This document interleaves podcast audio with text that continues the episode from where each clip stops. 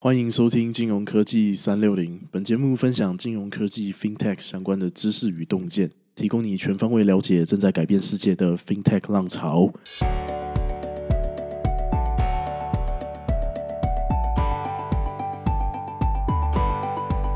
Hello，我是 Peter。嗨，我是 Ricky。这个我们上一集谈到，就是说过去五年啊，正好是这个人工智慧的这个金融新创蓬勃发展的岁月哦。上一集我们谈到就是呃这个 AI 如何用来防诈骗呢？对，那这一集呢，我们就来聊聊，就是 AI 如何做交易，或者是我们可以说，就是 AI 如何被资产管理公司或者是基金公司这些这这些大型的金融机构，就是他们如何用 AI 来协助他们买卖股票啊、债券啊、货币啊，或者是期货这些金融的资产。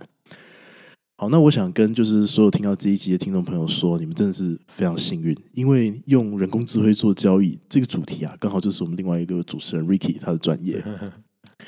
Ricky 从十多年前，我记得应该是十多年前吧，对，就开始在美国就是做 AI 的研究，然后呢，后来他跟他的朋友就是在北欧成立了这个基金公司。那我们今天会谈到，就是说目前国际上成功的一些基金公司，他们是怎么样子用 AI 的。还有就是说，用 AI 做交易的话，那他们还会不会需要就是呃去呃思考中体经济的这些分析？然后还有就是说，那呃他们是真的让 AI 就是自动去市场上买卖吗？那当然还有很多，就是你们知道，其实现在就是 AI 的发展已经发展到就是可以解释的人工智慧。好，这内容非常多，那我们就废话不多说，Ricky，你要不要简单跟大家介绍一下你自己？你们主要交易的标的会是什么？还有就是我好像听你说过，就是啊，你们基金公司曾经拿过北欧的第一名，是吧？啊，对对对，呃，很高兴今天有一个主题啊，和我们我的工个人工作经验是有关的。我自己本身是在一家呃北欧的资产管理公司上面工作，那我们里面呢有一个外汇的方向型基金，简单来讲就是交易这个像比如说欧元啊、美元、日币之类的这种资产，那也可以交易黄金啊，还有那个白银这些，还有铜啊什么那些玉米啊、棉花啊，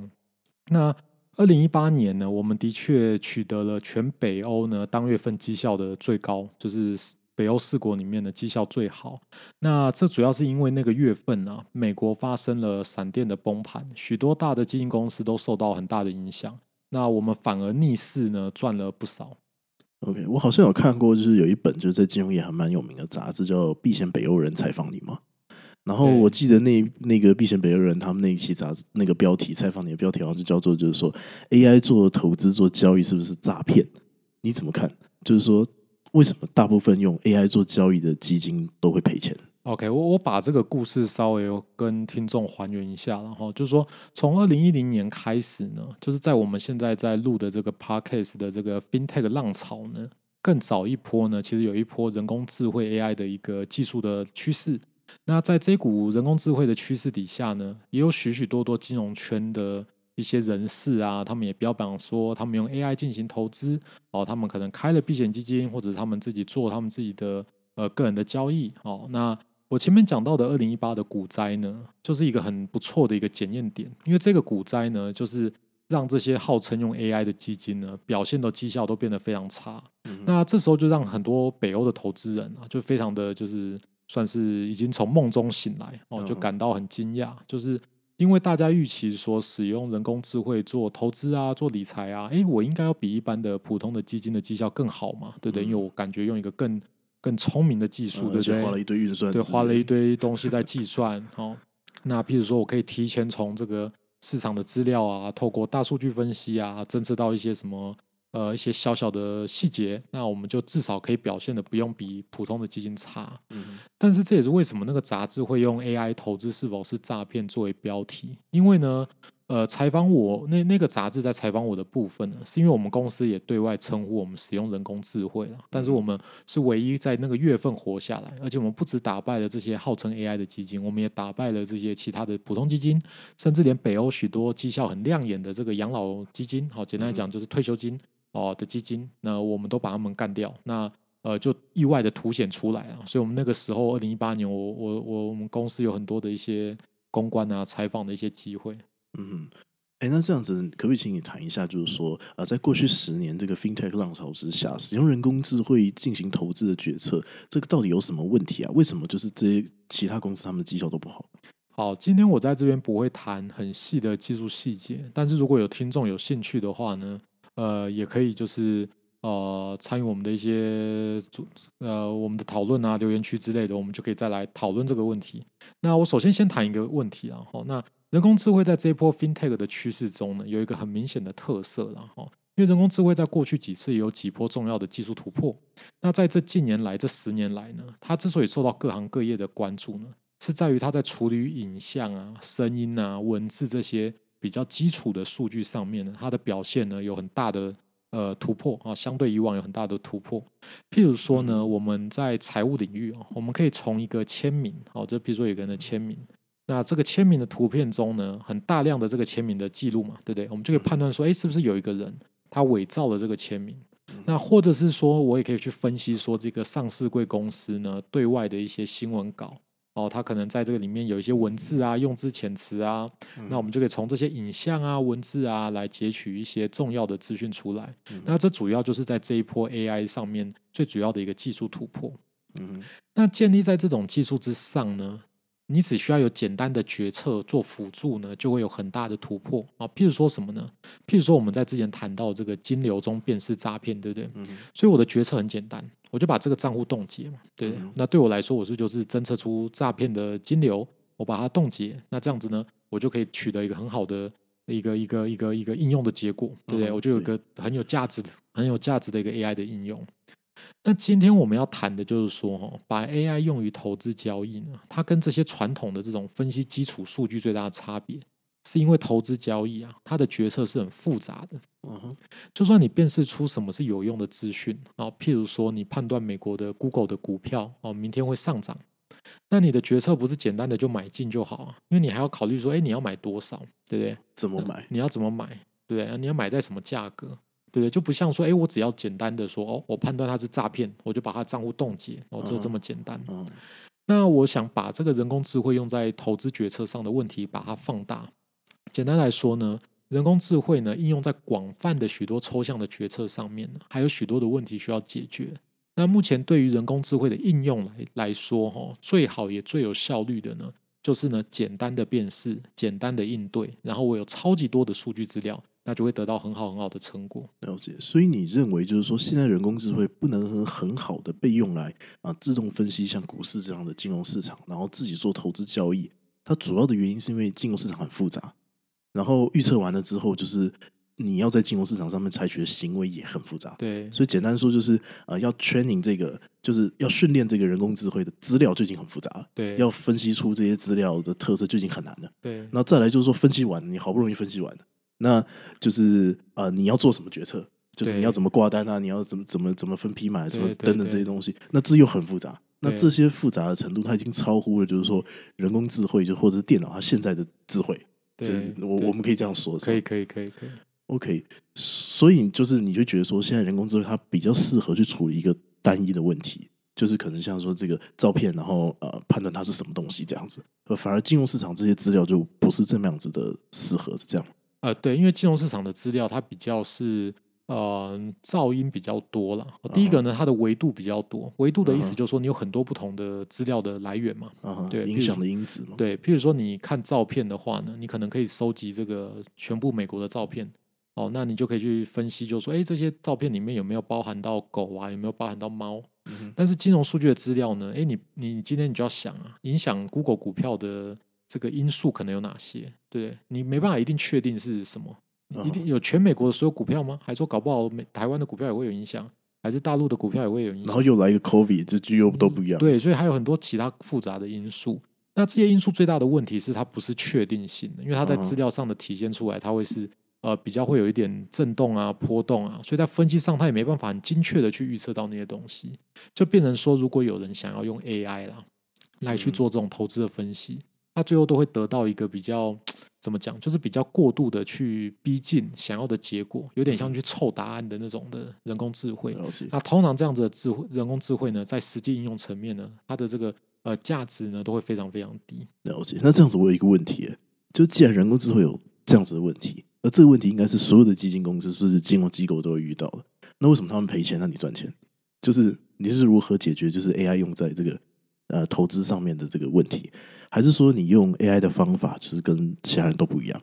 ？OK，我我这边可以跟大家来分享哦，就是人工智慧的发展，它其实有很多很细的领域。那我自己很早以前呢，就十年前，我自己在做的人工智慧的领域呢，是叫做专家系统的领域。那这个是一个比较古老的概念，简单来讲，就是把我做交易决策的一些决策的条件呢，我把它有条件的、有条理的归纳整理起来，然后透过资料呢，我来看，就是说，哎，这个复杂的条件有没有符合，然后来让这个系统呢，好像专家一样，给出一个呃这个 yes no 的这样子的。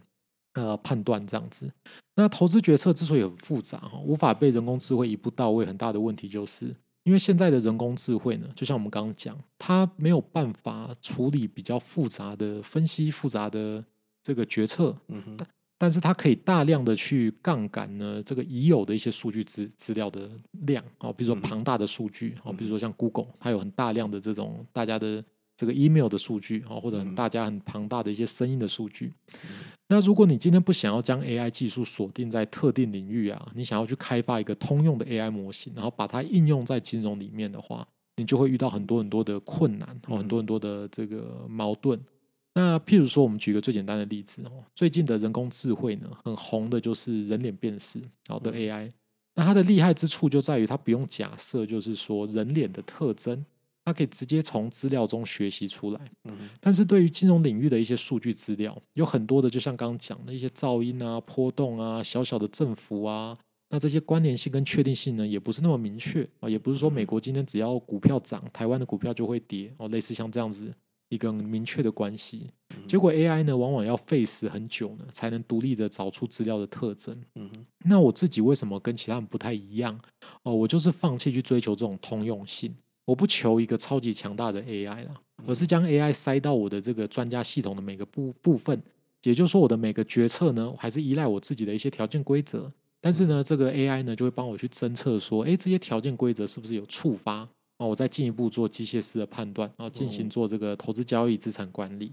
所以就像是 AI 侦测金融诈骗一样啊，比如说简单的事情、简单的行为，我就让 AI 来帮我做最低阶的处理啊，我不奢望人工智慧能直接帮我决定，哎，我应该要买什么标的啊，我要赚多少，我要赔多少。了解，所以这样听起来就是 AI 就好像你的助手一样。是是这样，是没错，是没错。所以，所以我们可以就是说，你用 AI 的方 AI 的方法，就跟大家有一点不一样。那我以前以为就是说，啊，我想可能很多人都会这样以为啊，就是说，这个 AI 做交易很单纯嘛，我们就是把金融市场过去的资料通通喂给 AI，那看看 AI 能不能帮我找到一个就是预测未来的方法。但你却不是这样。你是借重，就是说，让这些 AI 他们在处理一些比较低阶的这些资料，嗯，收集一些一一些资料，然后他们会就是分析这些东西，然后这些 AI 呢，它啊，它它也许就会发现一些就是有用的一些条件。然后你再把这一些 AI 发现的东西，就是整合进你的投资策略里面，是这样子吗？没错哦，就是因为随着不断我整合很大量的原始资料嘛，他们的分析出来的结果，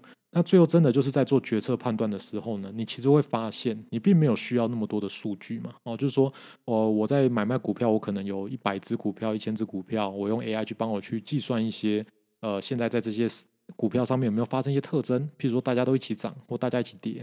那有这个条件进来之后呢，我这么多的资料是就被我化成只有一个条件，对不对？所以我最后在做判断的时候，我其实只有少数的条件，可能一百个条件、两百个条件这样子。那这么少的条件，我就不用用 AI 啦，因为这这个就没有什么数据啦，就一两百个条件而已。那这部分我可以用一些人为的条件来判断啦。那判断说，哎，这个这个这个是不是应该怎么样做一个宏观的一个整体的控制啊？这样子。那这些人为的判断呢，通常不会经常改变。嗯，就像是说你在判断这个金融诈骗嘛，就像前一集讲的，你判断是不是有诈骗呢？就是一个账户是否有异常的金流，哦，可能超过多少？那你这个条件不可能经常改变嘛，对不对？所以人工智慧的应用呢，一定要把握住一件事：AI 呢，其实比较适合处理低阶原始的资料。哦，那在更高阶的抽象决策上呢，如果你想要使用 AI 的话，可能不会比传统的理论模型更好。反而会有许多在资料分析上呢，会有这种过度的去拟合哦，过度的解释资料的一些问题。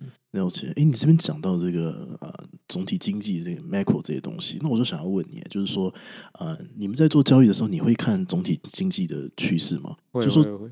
OK，所以就是说总体经济就是的趋势，它对你的交易还是会有影响的。那 OK，那那你要不要跟就是大家讲一下，就是说？嗯总体总体经济的趋势，就是在你交易上面，就它扮演的角色，还有它跟 AI 之间的关系又是什么？OK，我前面有提到哦，这个高阶的抽象决策的判断依据通常不太会改变。这样的判断呢，就是来自于总体经济的一个趋势嘛。好，我会根据着这个全世界的这个宏观的一个趋势变化呢，针对我细部的决策条件呢做一些调整。啊，包括你提到像刚刚你有讲到这些经理人，他们可能会呃看一些新闻啊，或者是一些最新的即时消息啊，那也是需要很快的呢，这个反映在决策条件的设定上面。嗯哼，所以所以你对于交易的流程，就是说你会先对就大的趋势做判断，所以你还是会跟大家一样，你就是会看一些 Bloomberg 啊、CNBC 啊这些东西嘛。对对对然后你再用 AI 来处理一些比较低阶的资讯的，可能是追踪或者分析嘛。然后你再将 AI 整合到你的交易策略里面，然后你就做交易。哎，那这样子我想要问的就是说，那你有想过就是嗯，用 AI 来，就是有没有一天有可能就是全权交给 AI 来交易？我知道很多人都在尝试这样的一个事情。啊、其实刚刚我谈谈到这个高阶抽象的决策上面哦，就是说我没有用 AI 呢，我只是一个大方向的一个看法，但实际上在技术细节上面呢，我还是可以导入一些跟 AI 有关的技术哈、哦，譬如说在人工智慧领域里面呢，有一块叫做增强学习。那与 AI 这种在资料中进行辨识与截取特征不太一样的是，增强学习呢是特别用于学习一个任务。哦，譬如说机器人走路啊，或者是自动驾驶啊，这些它是有一个具体的任务哦。嗯那这样子的这种的一个 AI 的技术，那譬如说像自动自动驾驶嘛，它就是需要把 AI 辨识出来哦，这个是哪里是车子，哪里是红绿灯，然后汇集而来呢，来判断说，诶，我的方向盘要转多少，油门要踩多少。那我们公司在抽象决策上面呢，确实有导入这个增强学习的技术。那这项学习的缺点呢，它就是需要领域的特定知识。好，对于我们 p a c k a g e 谈到的很多的 FinTech 领域的技术创新啊，比较多还是从单纯的应用通用的技术开始啊。所以对于人工智慧应用于投资这种抽象的决策上面，我认为可能还需要一点日子啊。比起当红的像区块链啊、虚拟货币啊的这些急速的发展，可能还需要一点时间来酝酿。了解。那这样子就是说，最后我想要替就是一些做专业经理人的朋友问啊，就是说，如果我原本的模型就已经赚钱了，那我还需要用 AI 吗？因为应用人工智慧在投资决策上面，哈，这传统的这个呃基础的这种资料分析，我们都会使用一个技术叫做机器学习，它刚好和区块链的崛起相反。因为区块链的技术呢，它让很多记账的流程嘛公开透明，然后打破这个传统金融业的黑箱作业，去中心化，对不对？但是这个机器学习的模型呢，通常都是黑盒子，也就是说呢，当前的一些人工智慧的发展，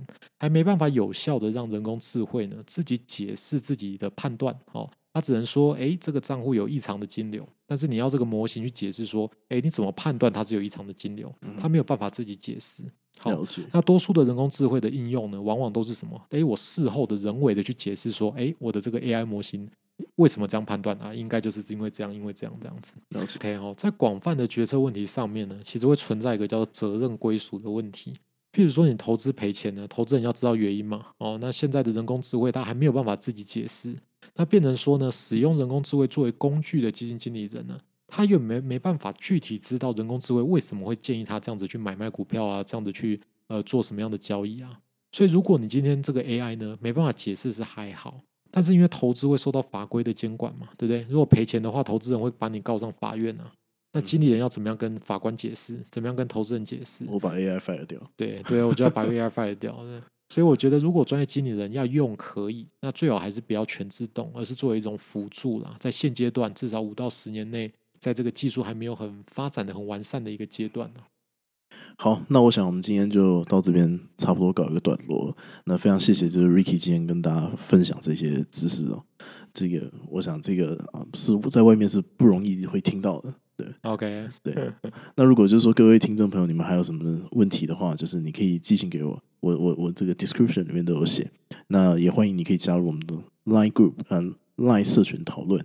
那我们下一集就讲这个啊大数据如何应用在这个 FinTech 上面吧。我想这个应该是这几年就是呃金融业做的最好的一个部分，也是最多的这个啊新创公司就是他们啊发展的一个部分。现在有一个新的词叫做啊 Customer Intelligence，就是就就是客户有智慧的客户。那这个我们就下一集再跟大家分享。那我们今天就先这样，那我们下次再见喽，拜拜。拜拜。